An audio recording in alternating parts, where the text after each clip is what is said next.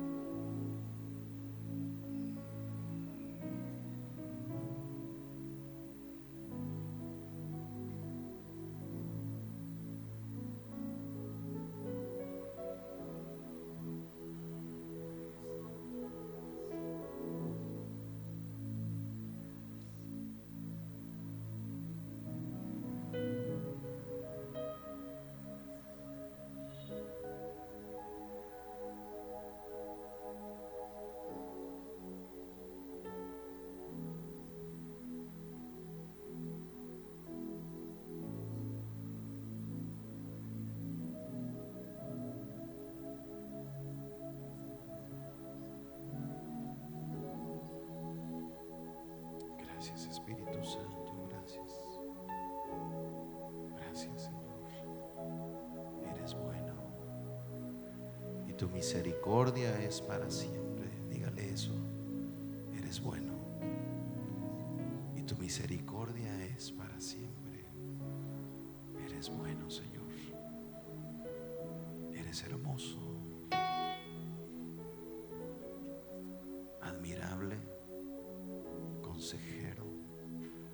Dios fuerte, Padre eterno, príncipe de paz. Que esa paz inunde nuestras vidas esta tarde. Esa paz, esa confianza, esa esperanza, esa satisfacción, esa plenitud te llene hoy, te llene, te impulse a seguir. Dígale eso a Dios, dígale Dios, yo voy a seguir. Dígale, yo voy a seguir adelante, yo voy a seguir adelante. Yo no tengo otro lugar, dígale eso, yo no. Yo no tengo nada más. Como Pedro, Señor, ¿a dónde iremos? ¿A dónde Solo tú tienes palabras que me alimentan para esta tierra y para mi vida eterna. Dele gracias a Jesús y dígale gracias Jesús. Tú eres mi plenitud, mi tesoro, mi amor, mi esperanza. Y diga, y por la fe en tu palabra,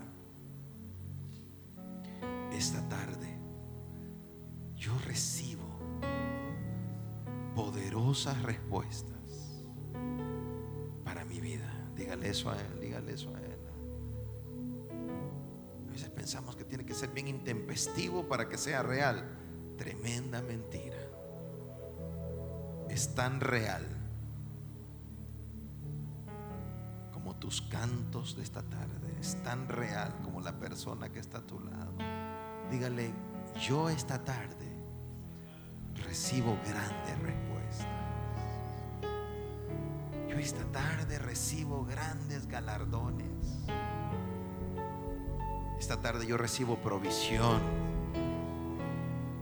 Esta tarde yo recibo sanidad.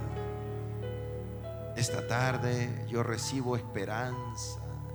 Esta tarde recibo salvación para mi casa.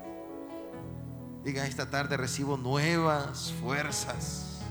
Esta tarde recibo revelación que alimenta mi fe.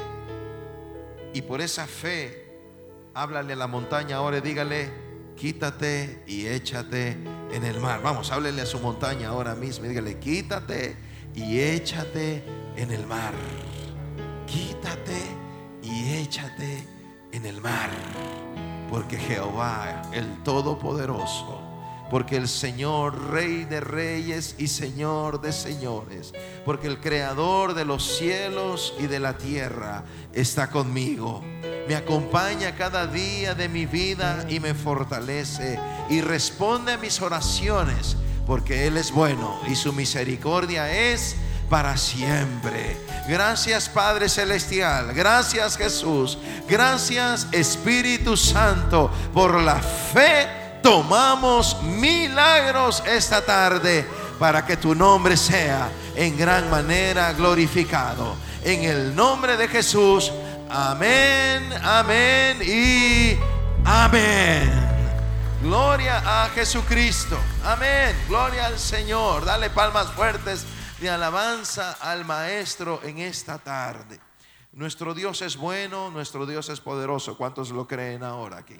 13. ¿Cuántos lo creen ahora en este lugar? Amén. Tu Dios, mi Dios, es todopoderoso, no tiene límites y da grandes respuestas. Hemos recibido testimonios de milagros del sábado pasado. Alguien me mandaba un mensaje que estaban orando por, por una necesidad de cáncer, de cáncer de próstata. Y se, y se hicieron los exámenes correspondientes y estaba totalmente limpio de cáncer para la gloria de nuestro Señor Jesucristo.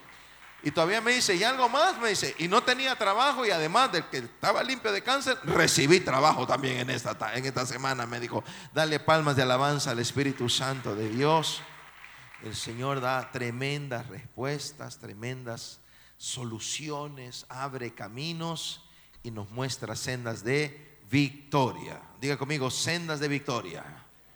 Vamos a andar en sendas de victoria. Dígame amén a eso ahora, por favor. Vamos a andar en sendas de victoria. Y el nombre de Dios va a ser glorificado. Amén. Abra su Biblia. Vamos a Marcos inmediatamente. Vamos a Marcos capítulo 5. Rápidamente. Vamos a dejar los anuncios para el final. Vamos a Marcos capítulo 5, versículo 22. Si lo va encontrando, póngase de pie. Yo sé que hemos estado de pie un buen tiempo, pero ya va a estar descansando un poquitín más. Y ahí estamos, Marcos 5, 22. Ahí estamos bien, muy bien. Marcos 5, 22, rápidamente vamos a estudiar la palabra. Y dice, y vino uno de los principales de la sinagoga, llamado Jairo. Y luego que le vio, se postró a sus pies y le rogaba mucho, diciendo, mi hija está agonizando, ven y pon las manos sobre ella para que sea salva y vivirá. Fue pues con él y le seguía una gran multitud y le apretaban. Tome su asiento, por favor. Vamos a leer hasta ese punto de esa historia de nuestro buen amigo Jairo que tiene una visitación de Jesús en su casa. Logró mover a Jesucristo a su casa. La hija de Jairo estaba muriendo y Jairo corre para encontrar a, a Jesús pero sobre todo para mover a Jesús y hacer que Jesús entrara a su casa. Y hemos estado hablando de la oración que trae visitación, la oración que mueve a Jesús. La visitación se entiende como esos tiempos de una visitación extraordinaria de Dios. Generalmente hay un ciclo en los avivamientos, en donde viene el despertar y el despertar trae precisamente ese mover en medio del pueblo, despierta el espíritu del pueblo, despierta el corazón del pueblo. El texto en otras oportunidades dice, y despertó Jehová el espíritu de, ya dice de quién, para, es decir, viene un despertar, un abrir de los ojos espirituales para un propósito de Dios. Esta semana he estado estudiando un poco el tema. La otra semana vamos a estar en México compartiendo. De mañana salgo, de hecho, mañana a las 5 de la mañana tengo que salir hacia el aeropuerto. Y ya regresamos el viernes próximo, estamos ya de regreso. Vamos a ir a, dar, a enseñar allá a México, a la base de juventud, con una misión para ir a hablar de avivamiento. Entonces, ese ciclo de avivamiento empieza con un despertar y luego viene la visitación hasta llegar a un punto máximo. Esa visitación de Dios. ¿En qué área? Pues esa es la buena pregunta. ¿En qué área necesitamos una visitación de Dios? Entonces, trae esa visitación, algo extraordinario comienza a suceder, llegamos a una cumbre y eso es importante. Es importante saber que todo ciclo de avivamiento tiene un punto máximo, tiene un punto máximo y debo saberlo porque si no lo sé, me voy a acostumbrar al tiempo de visitación. Voy a acostumbrarme a ese tiempo extraordinario donde pasan muchas cosas y al no percibir cosas como estas, caer en la trampa de pensar que todo se apagó, que todo se murió y que no pasó nada. No, todo ese ciclo llega a un punto máximo y empieza un pequeño descenso. Ahora, la clave no está en el tiempo de, llegar hasta lo más alto, la, la clave está en el tiempo en el que va a comenzar el descenso. Esa es la clave. Porque ese descenso va a depender del carácter cristiano. Va a depender de mi convicción. Y allí es donde muchos cristianos pierden el fuego porque piensan que todo va a ser de ir con alas a las máximas alturas, pero viene el momento en el cual esa emoción y ese entusiasmo se va a convertir o debe convertirse en convicción. ¿Por qué? Porque todo ese entusiasmo debe traducirse a la vida diaria. Debe traducirse a nuestra experiencia diaria de fe. No vivimos en la iglesia, tenemos una vida fuera de la iglesia y todo lo que suceda aquí debe traducirse en convicciones, en autoridad y en poder para la vida diaria donde tenemos las batallas, las luchas, enfrentamos los gigantes, tenemos tentaciones, viene el desánimo, viene el silencio. Ese silencio en el cual pensamos, ¿dónde está Dios? Eh, qué bonito cuando adoraba, estaba en la iglesia adorando y sentía esto y aquello, pero, pero ahora estoy aquí a las 2 de la mañana, no puedo dormir. Me sucedió esta semana, a las 2 de la mañana yo tenía los ojos así. Y si estos ojos tienen que cerrarse. Hay que ir a trabajar dentro de tres horas. Ya tengo que estarme levantando. Ojos en el nombre de Jesús, ciérrense.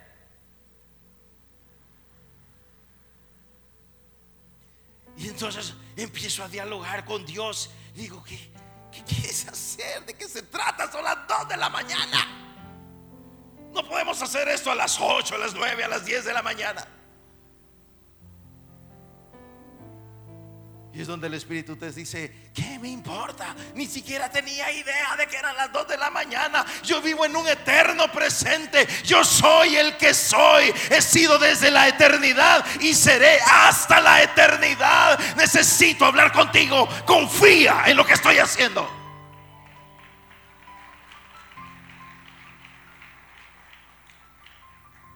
Y comencé a notar todo lo que el Espíritu comenzó a hablar a mi corazón. Comencé a notarlo. Aquí la computadora y comencé a notar, sí, ok, entiendo, ok, entiendo. Y digo a Rosario en la mañana siguiente, sabes, Dios me habló esto, esto y esto. Estoy comprendiendo la temporada, estoy entendiendo la estación, estoy comprendiendo la estación de visitación, a donde Dios quiere llevar su mover. Y veo el ciclo una vez más, el despertar, la visitación, el punto máximo, el carácter cristiano y luego el gran propósito, movilización y cambios. Lo que Dios hace es para movilizar a su iglesia. Encontramos ese ciclo en cada página de la Biblia. Encontramos ese ciclo en la historia de la iglesia. Al final, para Dios el asunto no tiene que ver si se te puso o no la piel china en esta tarde. El asunto es si vas a tener la suficiente convicción para creer que acabas de estar delante del trono de la gracia, fortaleciendo tu vida espiritual, porque allá afuera hay una batalla. Porque allá afuera tenemos que ser sal y tenemos que ser luz. Y usted estudie cada página del libro de los hechos y usted comprenderá por qué empieza con un Pentecostés el libro de los hechos. Y es un solo Pentecostés, es una sola fiesta de Pentecostés y nunca más. ¿Por qué? Porque ese Pentecostés servía para que los hijos y las hijas de Dios echaran fuera a los demonios, sanaran a los enfermos, predicaran la palabra de Dios y si eran perseguidos, estaban listos para lo que viniera.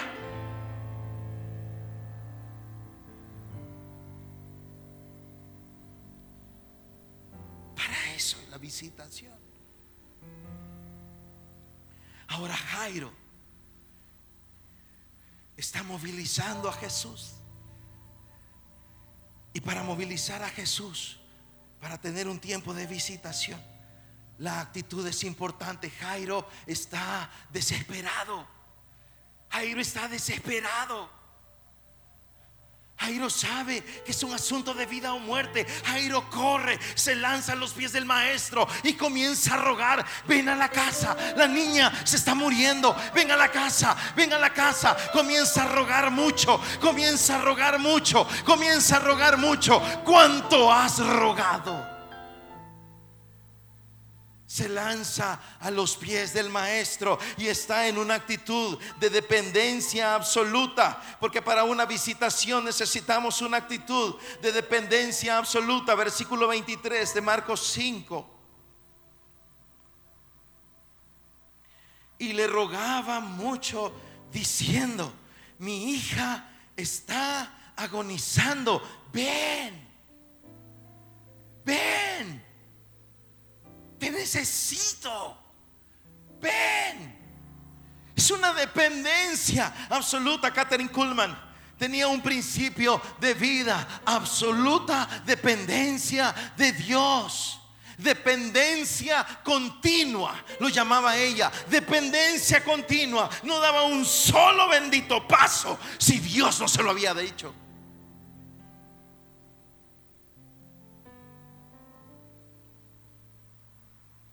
El clamor de Jairo era uno, ven, ven, te necesito, ven. Necesito mover tu presencia. No había alternativa, no había otra esperanza. Era dependencia absoluta. Es la oración de visitación. Cuando Jesús es un asunto de vida o muerte. Filipenses capítulo 3, versículo 3. Vamos a Filipenses a la carta del gozo. Filipenses se llama la carta del gozo porque Pablo está en la cárcel escribiendo la carta a sus amigos de Filipos, a la iglesia en Filipos. Capítulo 3, versículo 3. Y Pablo desde la cárcel escribe esta carta en donde habla de gozo en la cárcel en la cárcel. Nosotros ni siquiera estamos prisioneros y estamos todos amargados. Capítulo 3, versículo 3 de Filipenses, porque la circuncisión somos nosotros, los que por medio del Espíritu de Dios adoramos. Nos enorgullecemos en Cristo Jesús y no ponemos nuestra confianza en esfuerzos humanos. Pausa. No ponemos nuestra confianza en esfuerzos humanos. Pablo no confiaba en nada ni en nadie más allá de Jesucristo. Dependencia absoluta. Versículo 4. Yo mismo tengo motivos para tal confianza. Pablo está diciendo esto. Dice, yo no pongo mi esperanza ni mi confianza en ninguna en ningún recurso humano. Y dice y lo que va a decir Pablo ahora es esto, y vaya que tengo recursos. Tengo recursos en los cuales podría descansar. Tengo recursos en los cuales podría confiar. Y ahora va a sacar su currículum. Versículo 4, currículum de Pablo, ponga ahí al lado del versículo 4. Yo mismo tengo motivos para confiar. Si cualquiera otro cree tener motivos para confiar en esfuerzos humanos, yo más, dice Pablo circuncidado al octavo día, del pueblo de Israel, de la tribu de Benjamín, hebreo de pura cepa, en cuanto a la interpretación de la ley, fariseo, en cuanto al celo, perseguidor de la iglesia, en cuanto a la justicia que la ley exige, intachable. Desde la primera frase me descarté. Este era él. Entonces, Pablo viene y dice, si ustedes bien, dice Pablo, no tenemos por qué confiar en ningún recurso humano. Ahora, si ustedes piensan que tienen suficientes recursos humanos en los que podrían confiar, déjenme decirles quién soy yo. Viene Pablo. Déjenme decirles que si ustedes piensan que tienen recursos humanos, yo tengo más. Si ustedes se creen la última Coca-Cola en el desierto, dice Pablo, yo soy la última Coca-Cola, la Pepsi-Cola, la cola champán y la uva juntas. Y entonces dice, este soy yo. Y comienza a hablar de quién es Él. Versículo 7. Sin embargo, todo aquello que para mí era ganancia, ahora lo considero pérdida por causa de Cristo. Es más, todo lo considero pérdida por razón del incomparable valor de conocer a Cristo Jesús, mi Señor. Por Él lo he perdido todo y lo tengo por estiércol ¡Fu! a fin de ganar a Cristo. La Reina Valera 60 dice lo tengo por basura. Pero la traducción más exacta del, del texto es estiércol. Este Pablo será tremendo, brother. ¿Sabe qué? ¿Sabe qué hizo? Con el permiso del dueño de la página. Dice, aquí está mi currículum, dice Pablo. Esto soy yo. Ustedes piensan que tienen algo de que tienen un montón de títulos, diplomados, bla, bla, bla. Aquí están los míos, tengo más que ustedes. ¿Y saben qué? Dice, todo esto lo tengo Porque más importante que esto, dice Pablo, es conocer el amor de Dios en Cristo Jesús, el Señor. La identidad de este hombre no estaba en ese papel, estaba en el amor de Cristo y tú lo tienes en tu cabello.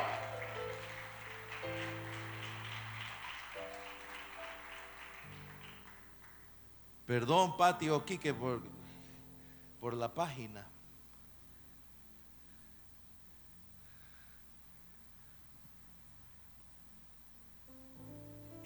Quién confías? Y te fallaron. Te falló la empresa. Te falló el jefe, te falló tu amigo, te falló tu compañero, te falló tu compañero de grupo, te falló tu amigo en la empresa, te falló tu esposo, te falló tu esposa y te llegaste a apoyar. Ay, si, si lo tengo a él, lo tengo todo. Y pensando en el esposo estaba.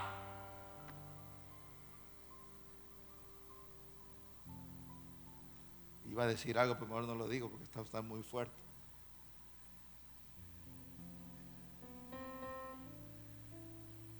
¿Verdad que te fallaron?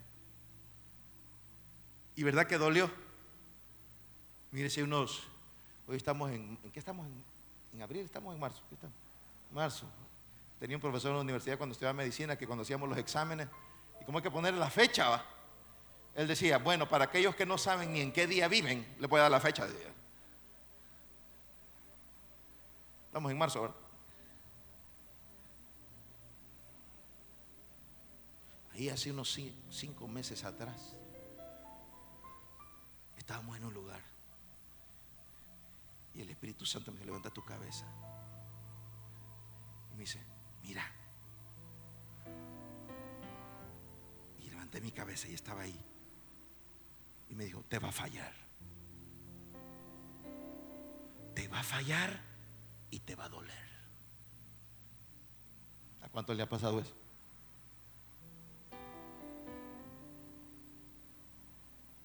Y le creí. ya a esta altura mejor créale, ya le creí.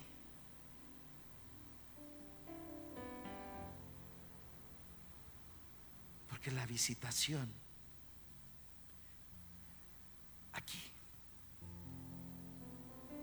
es para los corazones que se lanzan al suelo con su vida agonizante, no físicamente, en el alma, con el alma agonizante. Y le dicen, Señor, ven, porque yo solo dependo de ti. Yo ya, yo ya no confío en nada, ni en nadie más que tú. Ven, ven. No se trata de mí, ven, se trata de ti. Gálatas 2:20, he sido crucificado con Cristo y ya no vivo yo, sino que Cristo vive en mí. Lo que ahora vivo en el cuerpo lo vivo por la fe en el Hijo de Dios, quien me amó y dio su vida por mí. Es Pablo, es otro es otro corazón desesperado, es el apóstol Pablo que dice, ya no vivo yo, ya no es acerca de mí, ya no es acerca de si estoy bien, ya no es acerca si yo estoy satisfecho, ya no es acerca si yo estoy pleno, ya no es acerca si yo me siento completamente lleno, es acerca de que Él esté lleno, es acerca de que Él esté satisfecho con mi vida. Y entonces Él llena tu corazón, llena tus pensamientos, te llena de vida, te llena de respuestas y puedes decir, ya no vivo yo, es Él quien vive en mí.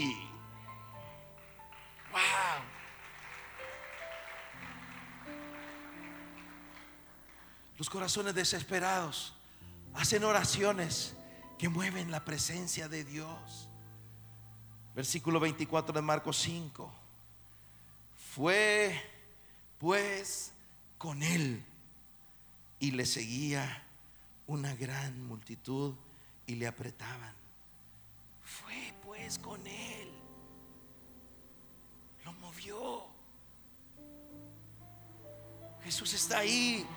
Jairo está ahí. Jairo se lanza.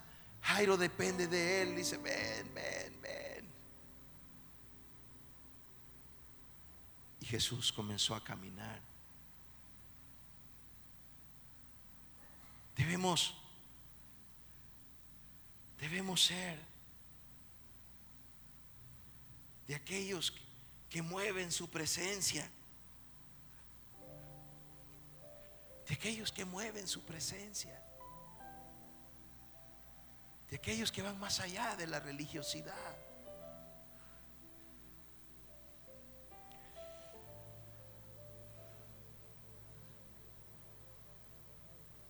Bartimeo, en la entrada de Jericó, Jesús, hijo de David, ten misericordia.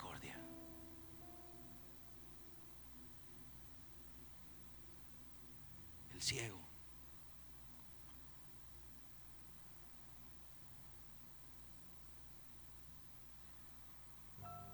Y gritó otra vez, Jesús, hijo de David, ten misericordia. Jesús, hijo de David, está en la puerta, está en la entrada de Jericó. Ten misericordia. Cállate. Sus amigos comenzaron a decirle, cállate. ¿Qué ruido? Jesús, hijo de David, ten misericordia. Cállate. Gritón loco.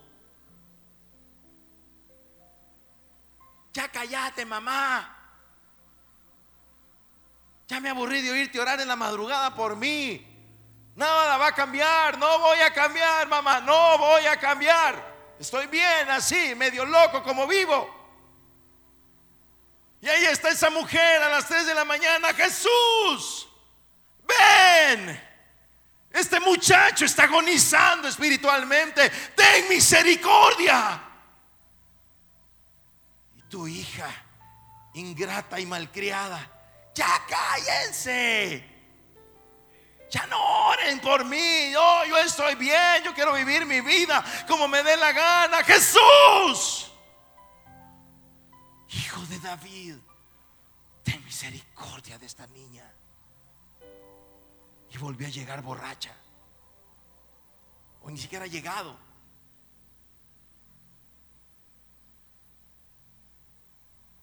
Pero ellos, los que claman desesperados, mueven a Jesús. Y Jesús se detuvo.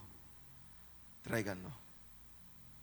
Y le dijeron, ánimo, el maestro te manda a llamar. Y ahí va el Bartimeo. Ahí lo llevan. Llega a donde Jesús, Jesús está aquí, Bartimeo. Aquí. Y viene la gran pregunta. ¿Qué quieres que haga por ti? ¿Es en serio? No es obvia la necesidad de Bartimeo. Si ni siquiera puede caminar por sus propios medios, ni siquiera puede llegar por sus propios medios, no era obvia la necesidad de Bartimeo. Y Jesús viene y le pregunta, ¿qué quieres que haga por ti? ¿Es en serio?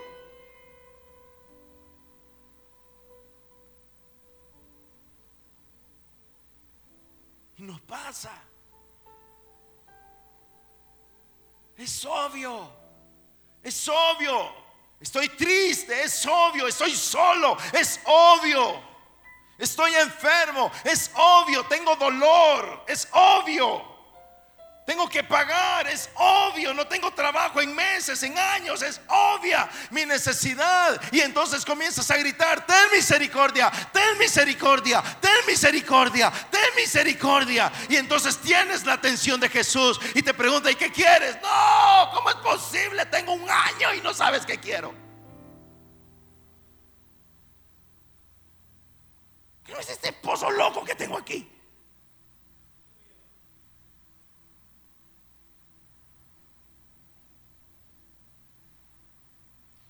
Bartimeo le dice, quiero ver, quiero ver. Es un punto de actitud. Es un punto de humildad. Es un punto donde reconoces, no puedo, no puedo hacerlo. Mi única esperanza es que tú vengas a la casa. Si no, moriremos. Ven, ven, ven, ven. Y de repente estás viendo la mano poderosa de tu Dios que se está moviendo a tu favor.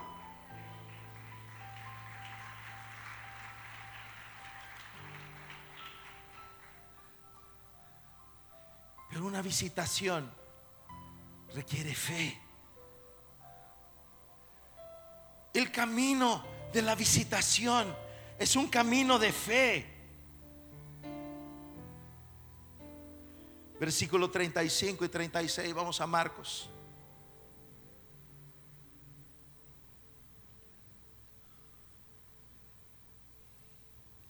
Mientras él aún hablaba, vinieron de casa del principal de la sinagoga diciendo, tu hija ha muerto. ¿Para qué molestas más al maestro? Pero Jesús, mire esto, luego que oyó lo que se decía, dijo al principal de la sinagoga, no temas, cree solamente.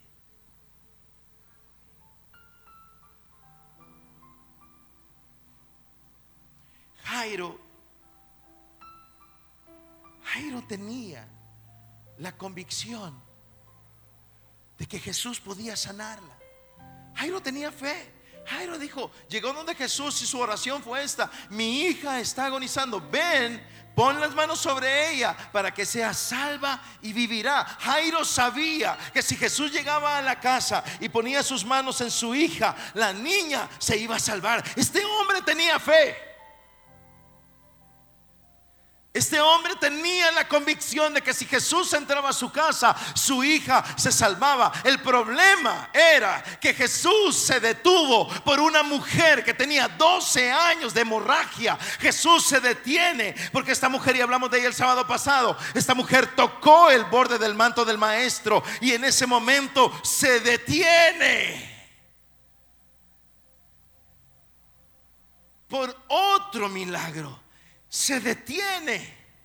Pregunta que quién le está apretando. Hay una multitud alrededor de él. Los discípulos le dicen, Señor, esto que estás haciendo es absurdo. No tiene sentido. Hay una multitud a tu alrededor. Como que me están apretando. Como que alguien tocó mi manto. Y Jesús le dice, no, es que no es un toque normal, salió virtud, alguien tocó con fe y cuando tú tocas la presencia de Dios con fe, tú obtienes respuestas. No, no dije nada. Cuando tú tocas la presencia de Dios con fe, tú tienes respuestas. Lo voy a decir otra vez. Escúchelo. Cuando tú tocas la presencia de Dios con fe, tú tienes respuestas. No con actos religiosos. Con fe. Confiando, creyendo. Y la fe es por la palabra. Los cristianos hoy deben leer la palabra. Bueno, siempre deben leer la palabra. Pero nosotros en nuestra generación, para las batallas que estamos enfrentando, tú necesitas leer la palabra. Para fortalecer tu fe.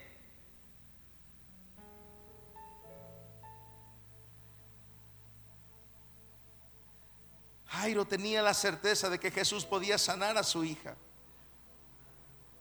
Que si Jesús ponía las manos en ella, la niña sería sana. Pero ahora se detiene Jesús.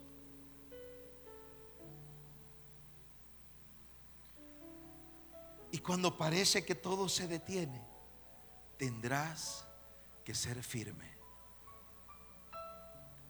Tendrás que ser fiel. Cuando finalmente Jairo logra mover a Jesús, cuando finalmente Jairo logra caminar con Jesús, cuando finalmente comienzas a caminar con Jesús y comienzas a tener una vida de oración y comienzas a leer tu Biblia y comienzas a sentirte bonito y comienzas a sentir un avivamiento y tu matrimonio comienza a caminar bien. Le decía yo a un esposo esta semana, mira, todo está bonito ahora, todo está caminando bonito, todo está saliendo muy bien, las cosas se miran muy bonitas, tienen mucho color las cosas ahora, pero tú sabes y yo sé de que las cosas tarde o temprano se volverán a tambalear. ¿Por qué? Porque tenemos problemas. Porque somos seres humanos. Y donde hay seres humanos hay problemas.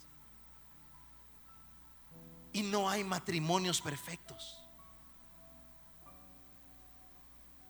Y cuando alguien viene a, ponerme la, pintura del matrimonio perfecta, que no le creo. ¿Sabe por qué? Porque fallamos.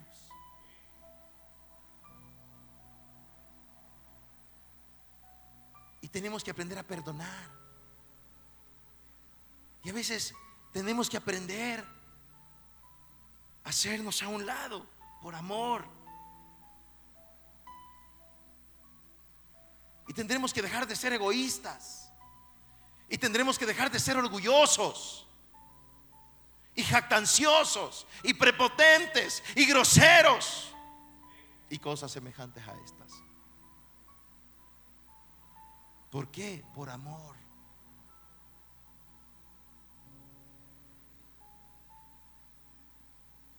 No se trata de tolerar al punto en donde hasta la vida misma puede estar en peligro.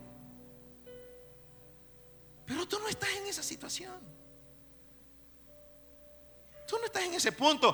Tú estás en el punto donde debes doblegar tu orgullo. Ese es el punto en el que estás. Tú no estás en ese punto donde tu vida está de, está de por medio, donde te están golpeando. No, eh, mire, eso, eso además de pecado se llama delito.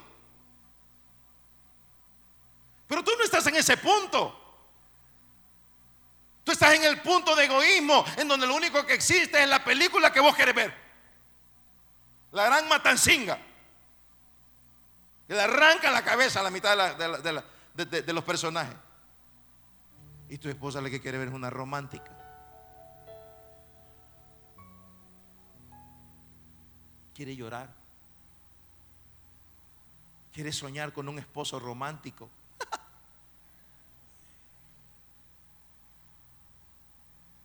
Así que no, no, no. Eso, mire, usted no está en un peligro de muerte. Usted está perdiendo su matrimonio por egoísta.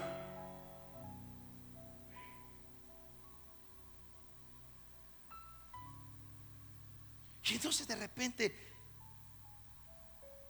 las cosas se complican un poco. Y yo le voy a decir una cosa importante que hablaba con Dios hace una semana atrás tal vez. Yo decía, ¿sabes Dios? A veces pienso que tu pueblo no es feliz. A veces tu pueblo está tan emproblemado, tan adolorido, tan desesperanzado, que pareciera que no somos felices. Y le digo, y esto no es compatible con la palabra, eso no es compatible con lo que tú hiciste en la cruz del Calvario. Así que no se trata de vivir en un Calvario, se trata de vivir con fe para superar los obstáculos, para vencer las montañas y seguir adelante, porque el camino de un avivamiento es un camino de fe. Y ahí se detuvo todo. Y no solo se detuvo todo, se murió algo también. No solo frenó a Jesús, sino que frenaron a Jesús, pero la niña también se murió. Y en el momento en que la mujer del flujo de sangre está saltando de gozo, la gente está maravillada, la gente tiene una sonrisa, la gente está viendo el poder de Jesucristo, la gente está contenta, la mujer está feliz. 12 años de martirio se acaban de terminar, todo es algarabía, todo es alegría, todo es fiesta. El único que está triste es Jairo. La única persona que está recibiendo noticias tóxicas se llama Jairo, es el principal de la sinagoga. Corrió, buscó, rogó, se lanzó al piso, clamó como nunca, dependió como nunca y su hija se acaba de morir.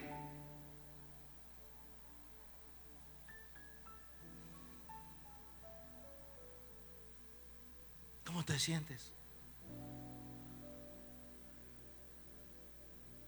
Clamaste, buscaste, te reuniste de madrugada. Está diciendo hermano Carlos Aguilar que con algunos hermanos se reúnen bien temprano en la madrugada, a las 3 de la mañana, a orar de repente. El ayer viernes a las 3 de la mañana. Y te levantaste. No, yo voy a estar ahí, yo necesito, yo necesito a Jesús, yo necesito una visitación. Y ahí estabas a las 3 de la mañana y te quitaron el trabajo.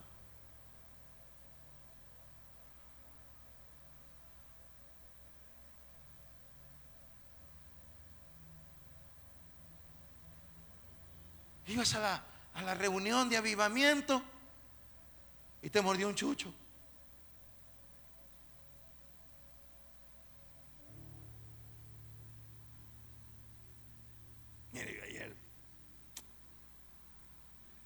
Fuimos a predicar a Soy, ahí Carlitos me llevó y fuimos a Soy a predicar. Tremendo culto ahí del pastor Mario Granados en la iglesia Canaán, Asambleas de Dios, ahí en Soyapango, una iglesia enigmática, histórica de Asambleas de Dios, icónica. Y ya regresamos medio molidos. Hoy era el megataller con la pastora Yendre. Había que estar allá a las 6 de la mañana, seis y media. Y venía todo deshidratado. Y entro a la casa, ¿verdad? Todo oscuro, obviamente. Entro para la cochera y de entrar lo que veo es uno a los perritos de la casa ahí esperándome así. ¡Ya! Espíritu canino, huye. Todo tan bonito, todo tan bien.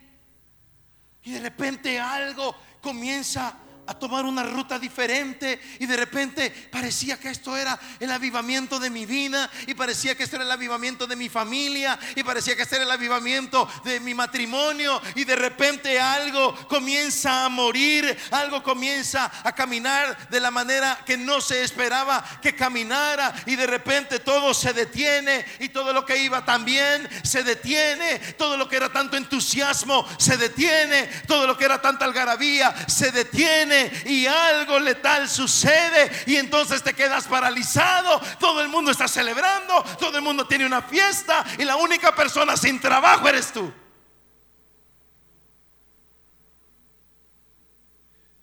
Y entonces Jesús viene y te dice una sola cosa, confía. Me encanta el texto, estoy terminando. Me encanta el texto. Pero Jesús, luego que oyó lo que se decía, mire, Jesús lo oyó. Jesús está sanando a una mujer de 12 años de sangramiento. Le dice, mujer, tu fe te ha salvado. Ve en paz. Se terminó tu azote. La mujer se levanta con sus brazos abiertos al cielo. Hay una sonrisa en Jesús. La gente está maravillada, pero alguien susurra a los oídos de Jairo y le da la noticia más dramática que este hombre escuchó en toda su vida. Tu hija se murió. Ya no molestes a Jesús.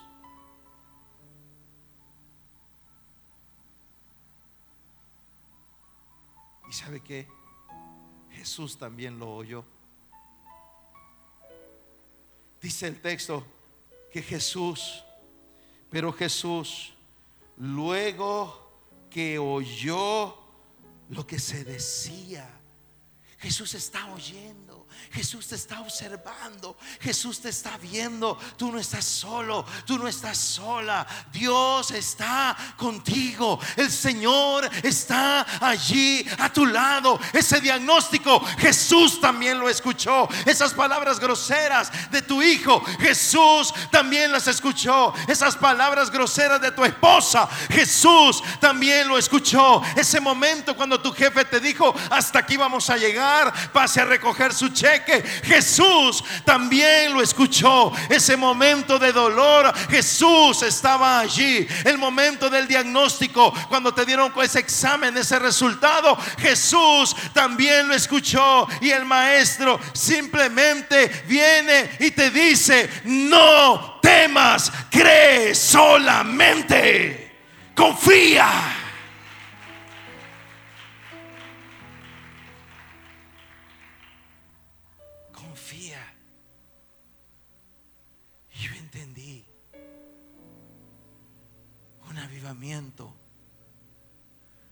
Más que un camino emocionante, es un camino de fe. Y me encantó. Y esto más allá. Recuerdo en el año 2001, cuando estaba ahí en la oficina de rodillas, diciéndole al Señor, Señor, ¿qué debemos hacer? Queremos el fuego, queremos ver tu presencia. Y el Señor comenzó a hablar, dependes de mí. A partir de ahora no vas a depender de quién va a llegar a la iglesia. A partir de ahora vas a depender solamente de mi presencia. A partir de ahora ninguna reunión será para el pueblo. A partir de ahora quiero que leas Joel que dice, tocad trompeta, convocad asamblea, santificad la reunión.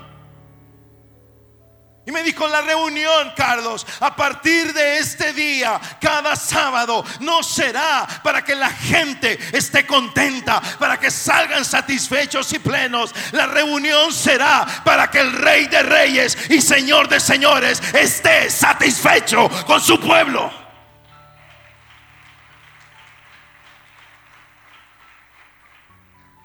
Y empezó, vas a quitar esto, vas a quitar esto, vas a quitar esto, vas a quitar esto, porque no quiero que nada distraiga a mi pueblo de mi presencia.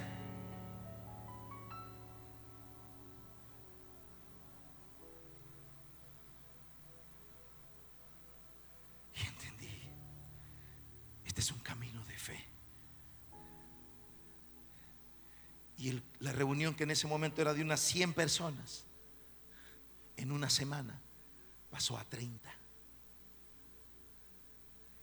¡Uh! ¡Qué emocionante avivamiento! Y recuerdo que fuimos a una cumbre de oración. Tres días solo para orar, solo con pastores. Yo dije, los pastores no oran. Así que estos tres días va a ser de tomar bastante café con semita, de oír algunos mensajes y vamos a tener unos 10 minutos de oración. Y luego de tres días vamos a decir, venimos de tres días en la, en la montaña de la oración. Y suele ser así, excepto por un detalle. Esa cumbre de oración la dirigía el pastor John Coller. Fueron tres días de oración. Orar y orar y orar y orar. Y dijeron, vayan, vayan a un tiempo personal de oración y hablen con Dios. Y me voy a ese tronquito. Era un lugar muy bonito, así, muy bonito en el lago. Y entonces había, el terreno era grande, habían caminos. Me metí en medio de la nada ahí. Me senté en un tronquito. Saqué mi Biblia en el Evangelio de Juan. Y le dije, Señor, ¿sabes? Aquí algo no está funcionando porque creo que tenemos tu presencia, pero la gente se fue, así que no entiendo qué ha pasado. Yo sé que podríamos hacer un par de cosas y tener 100 personas la próxima semana en la reunión, pero le dije, estoy cansado de hacer las cosas así, estoy cansado de manipulaciones, estoy cansado de tener un programa bonito, así que le dije, Dios, yo no quiero hacer algo que tú no quieras que yo haga, yo lo único que necesito es que me hables y abro la Biblia en Juan, en el Evangelio de Juan y comienzo a leer, yo soy la vid. Vosotros sois los pámpanos. Si el pámpano se separa de la vid, se seca, se cae y se muere. Y oigo al Espíritu Santo hablar ahí en ese tiempo personal de oración. Han habido tres cosas hasta este día en toda mi vida que Dios me ha hablado, que me han salvado la vida literalmente en todos los sentidos. Han habido tres principios fundamentales en mi vida hasta este día al menos. Y este es uno de ellos. Y el Espíritu Santo me dijo, Carlos, yo soy la vid y tú eres el pámpano. Si te separas de la vid, te secas, te caes y te mueres. No te atrevas a separarte de mi presencia.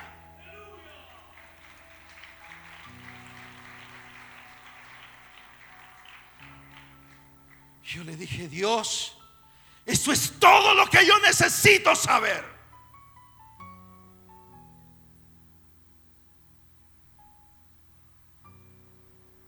Ese día dejé a un lado muchas cosas que estorbaban. Y dije, ¿qué tan cerca debo estar de Dios? ¿Qué tan cerca un discípulo debe estar de Dios? Tan cerca como una rama está pegada a un tronco. Y los pámpanos. Y comenzamos a orar. Y vino un grupo de jóvenes que me dijeron, pastor, queremos orar. Yo dije, los jóvenes quieren orar. Esto es en serio. Y Señor, todavía estás haciendo bromas conmigo. Me estás agarrando de pato. Y les dije, vamos a orar mañana a las 5 de la tarde. Y llegaron y oramos. Y fue poderoso, ¿verdad, Fabricio? Y terminamos, bonito. Y me dijeron, pastor, podemos orar mañana. Los jóvenes quieren orar dos días seguidos. Vaya, está bien, les dije, vengan. Y llegaron y oramos. Y fue poderoso. Y terminamos. Y se me acercaron del, final del servicio, de esa reunión de oración, allá arriba. Aquí arriba nos reuníamos. Y me dijeron, pastor, podemos venir a orar mañana. Tres días seguidos. Los jóvenes quieren orar tres días seguidos. Esto tiene que ser avivamiento. Ya, después de esto dije, dije, puedo morir. Y oramos el tercer día. Y luego el cuarto día. Y luego el quinto día. Y luego el sexto día. Y luego una semana entera orando. ¿Y sabe qué me dijeron? ¿Sabe qué me dijeron, Liz? Pastor, podemos venir mañana a orar. Ok. Y pasaron dos semanas. Todos los días oraba, todos los días, allá arriba. Y pasaron cuatro semanas. Y pasaron dos meses. Y pasaron tres meses. ¿Sabe qué me dijeron después de tres meses? Pastor, podemos venir a orar mañana. Y pasaron cinco meses. Y pasaron seis meses. Y pasaron siete meses. Y pasaron ocho meses todos los días. Todos los días a las cinco de la tarde allá arriba. Y pasó un año. Y cuando era vacación era mejor. Porque nos reuníamos desde la mañana hasta la tarde. Todo el día pasábamos aquí metidos. Y compramos libros de avivamiento. Y se los regalamos.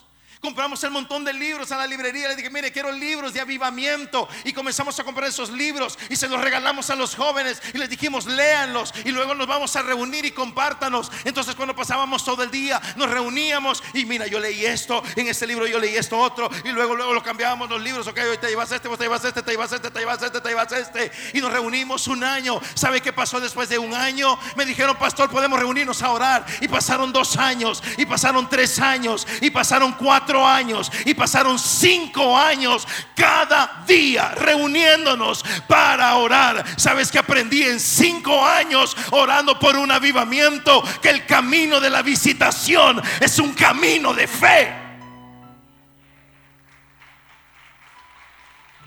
¿Y sabes qué le decían a estos jóvenes? Que estaban locos. Ahí vienen los revival, así les decían. Ahí vienen los revival.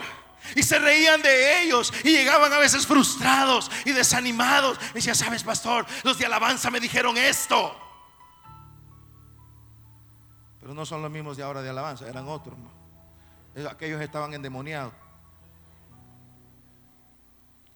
Y los cuestionaban y se reían de ellos y los cuestionaban y les decía, ¿saben qué? Vamos a seguir orando, vamos a seguir buscando, vamos a seguir creyendo que Dios mandará el mayor mover de avivamiento que hayamos visto con nuestros ojos. Y si aún no lo viéramos, moriremos en el intento, pero no nos quedaremos con los brazos cruzados.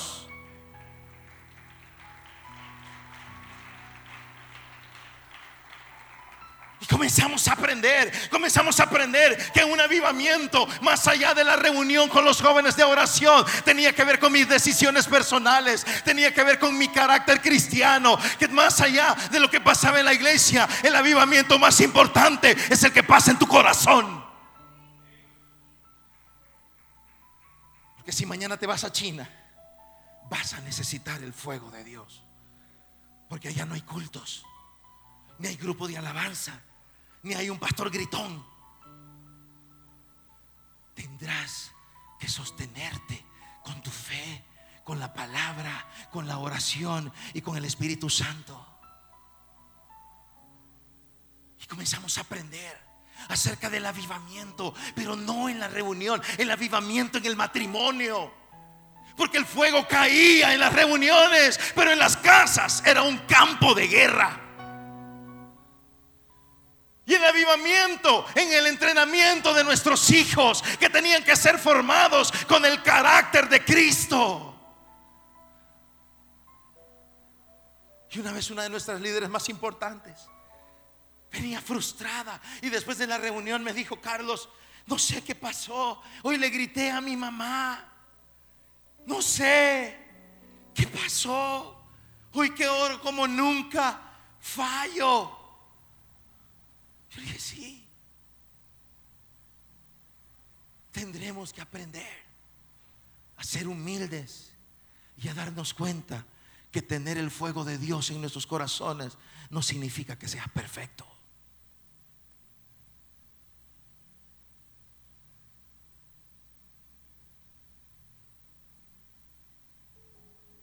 Entendí que una visitación es un camino de fe. Que a veces no pasa nada. Que a veces el culto puede ser muy normal. Pero solo te queda una cosa, la convicción de que Dios es Dios y está sentado en su trono y te escucha. Aunque tu hijo no cambia, aunque tu hijo no cambia, aunque tu esposo y tu esposa no cambian, pero estás delante de su presencia con la plena confianza en su bendita palabra. Y en ese momento, cuando la serpiente viene a decirte, deja en paz al maestro, no está sucediendo nada, tendrás que hacer a un lado a esa serpiente traicionera y mentirosa y fijar tu mirada en Jesús, como Jesús fijó su mirada en Jairo y Jairo en Jesús y escuchar las palabras más refrescantes que puedes escuchar en ese momento. Cree solamente porque vamos a llegar a la visitación.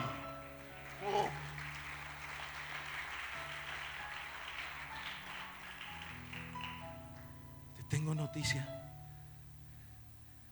Ya llegamos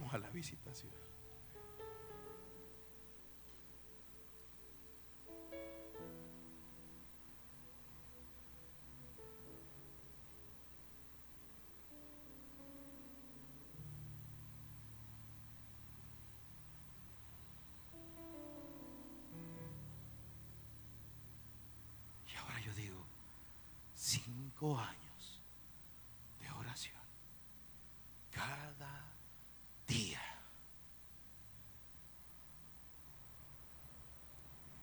En un camino de fe. Cuando la palabra avivamiento era el chiste de la iglesia. La pedrada que te iba a caer. Decías la palabra avivamiento al suelo, brother, te venía una pedradera. Si es que existe pedradera.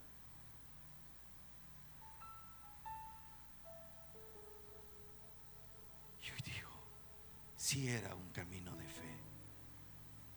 Y entonces Dios comienza a abrir puertas. Y comienza a abrir puertas a las naciones.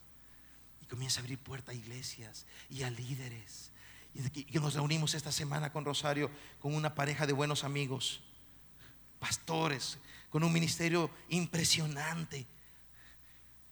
Y nos sentamos con ellos, con un ministerio de alto impacto, buenos amigos. Y estamos con este matrimonio esta semana pastoral, con quienes hemos viajado para ministrar.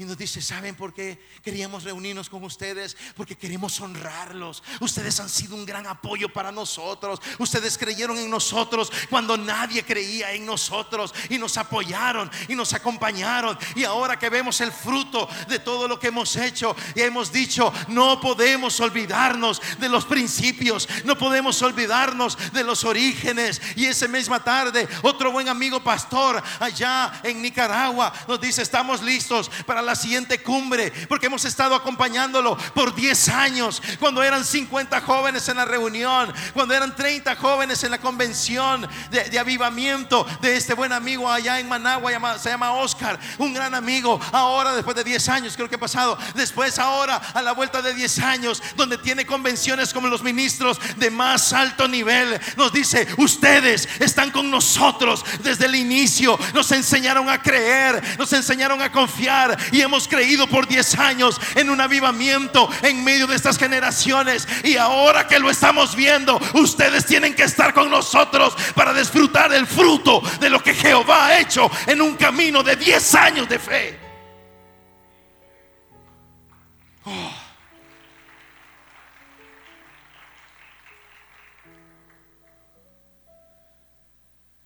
Así que cuando viene la serpiente ridícula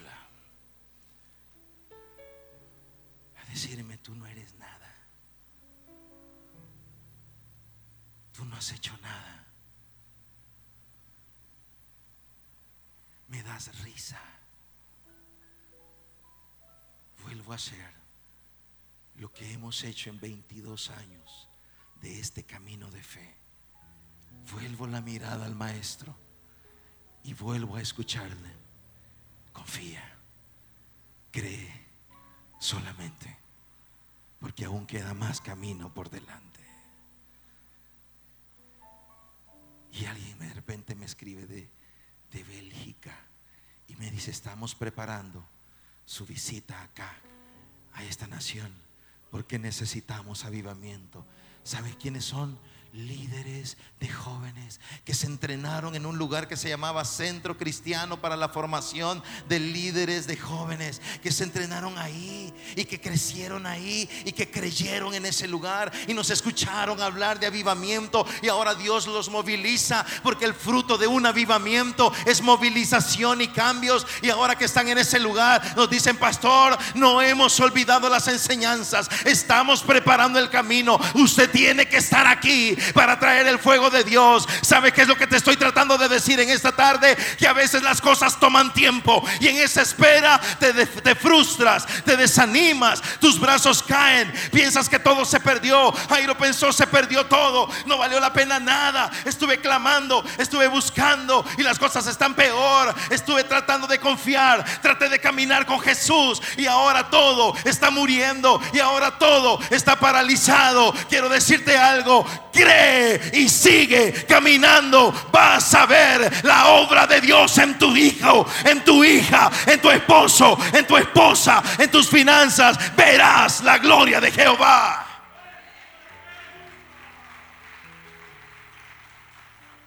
Llegaron a la casa de Jairo.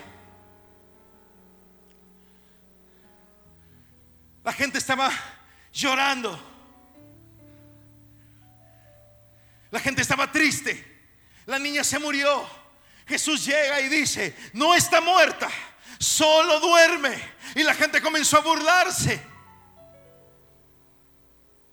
Y sucedieron dos cosas. Y esto es importante que te lo lleves ahora porque termino este mensaje sea como sea.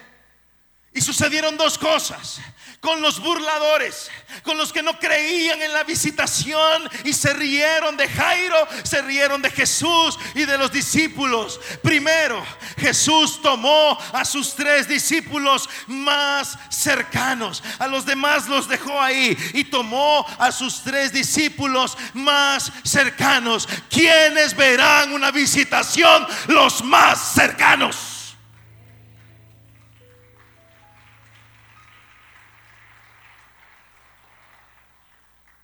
Segundo, sacó a los burladores. Le dijo a los burladores, fuera de este lugar, ustedes no serán partícipe de la vida. Te sugiero que estés en la lista de los más cercanos, porque verás la gloria de Dios en tu vida. Y de los que se burlan, no te preocupes, el Señor se va a encargar de ellos. Y yo entendí y dije, los burladores quedarán fuera. Entendí, un avivamiento no es para todos.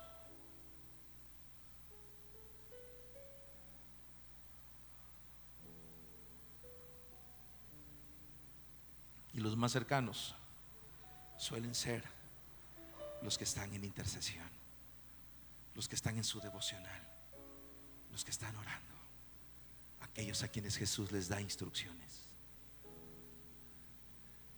Se acercó a la niña y le dijo, niña, a ti te digo, levántate. Y la niña se levantó y hubo gran gozo en la casa de Jairo.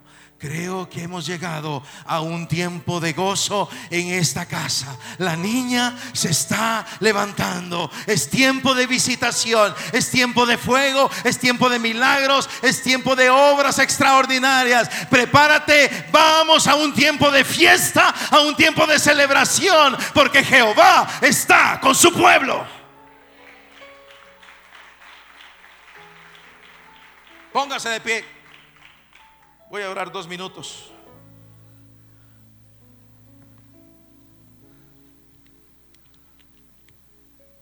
No pasen, hermanos, de alabanza. Estamos tarde, tranquilos. No es necesario.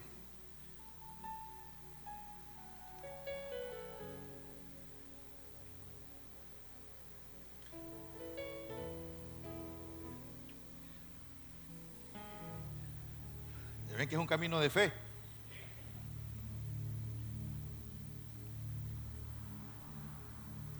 Levanta tus manos a los cielos.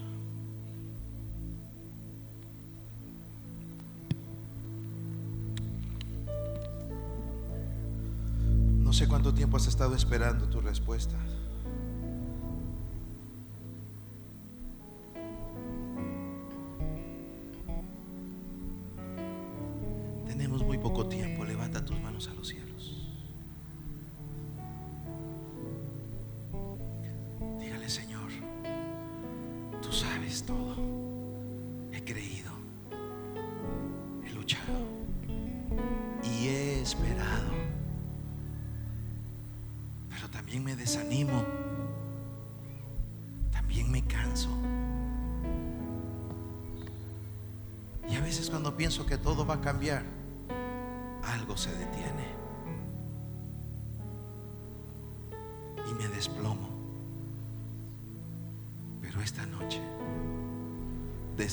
Confiar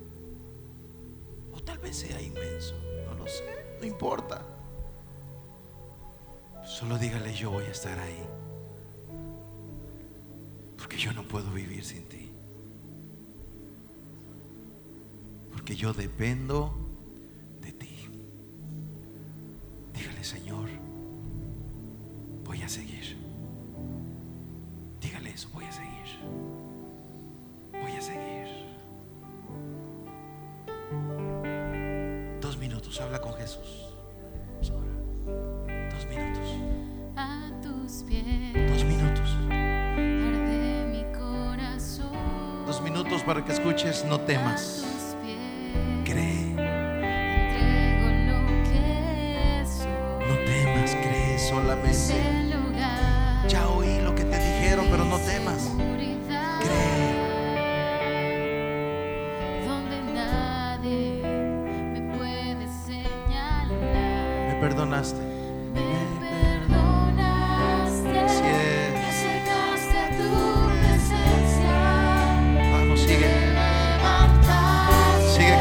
Sigue, sigue, sigue. Sigue caminando, vas a verlo, lo vas a ver.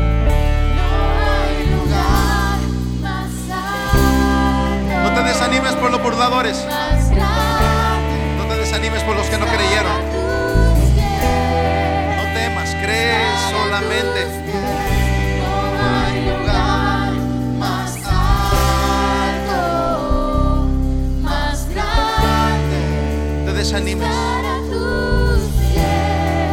Otra vez. No hay lugar.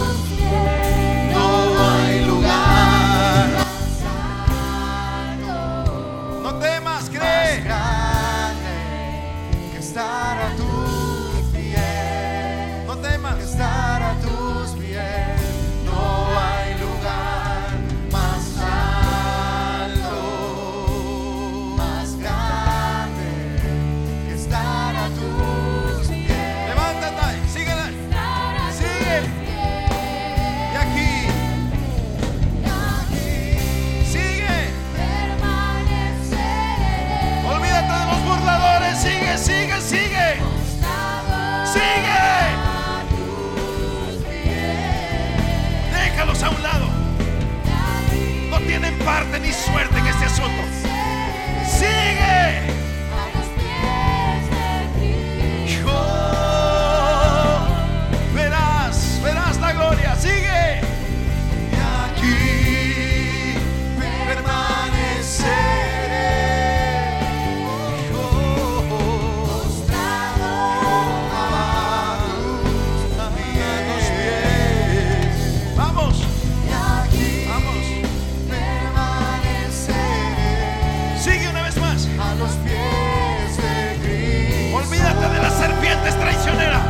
Concéntrate, Jesús.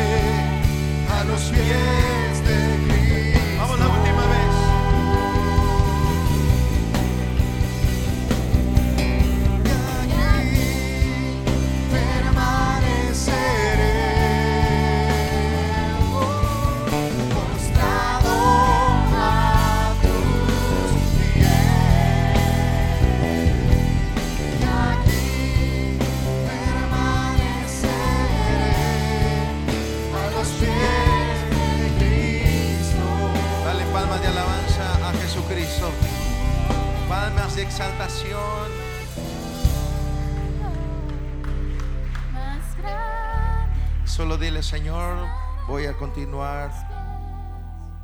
Estás conmigo. Caminamos juntos y llegaremos hasta el final y veremos vida. Y tu nombre será exaltado. En el nombre de Jesús. Amén, amén y amén. Dale palmas de alabanza al Espíritu Santo. Amén.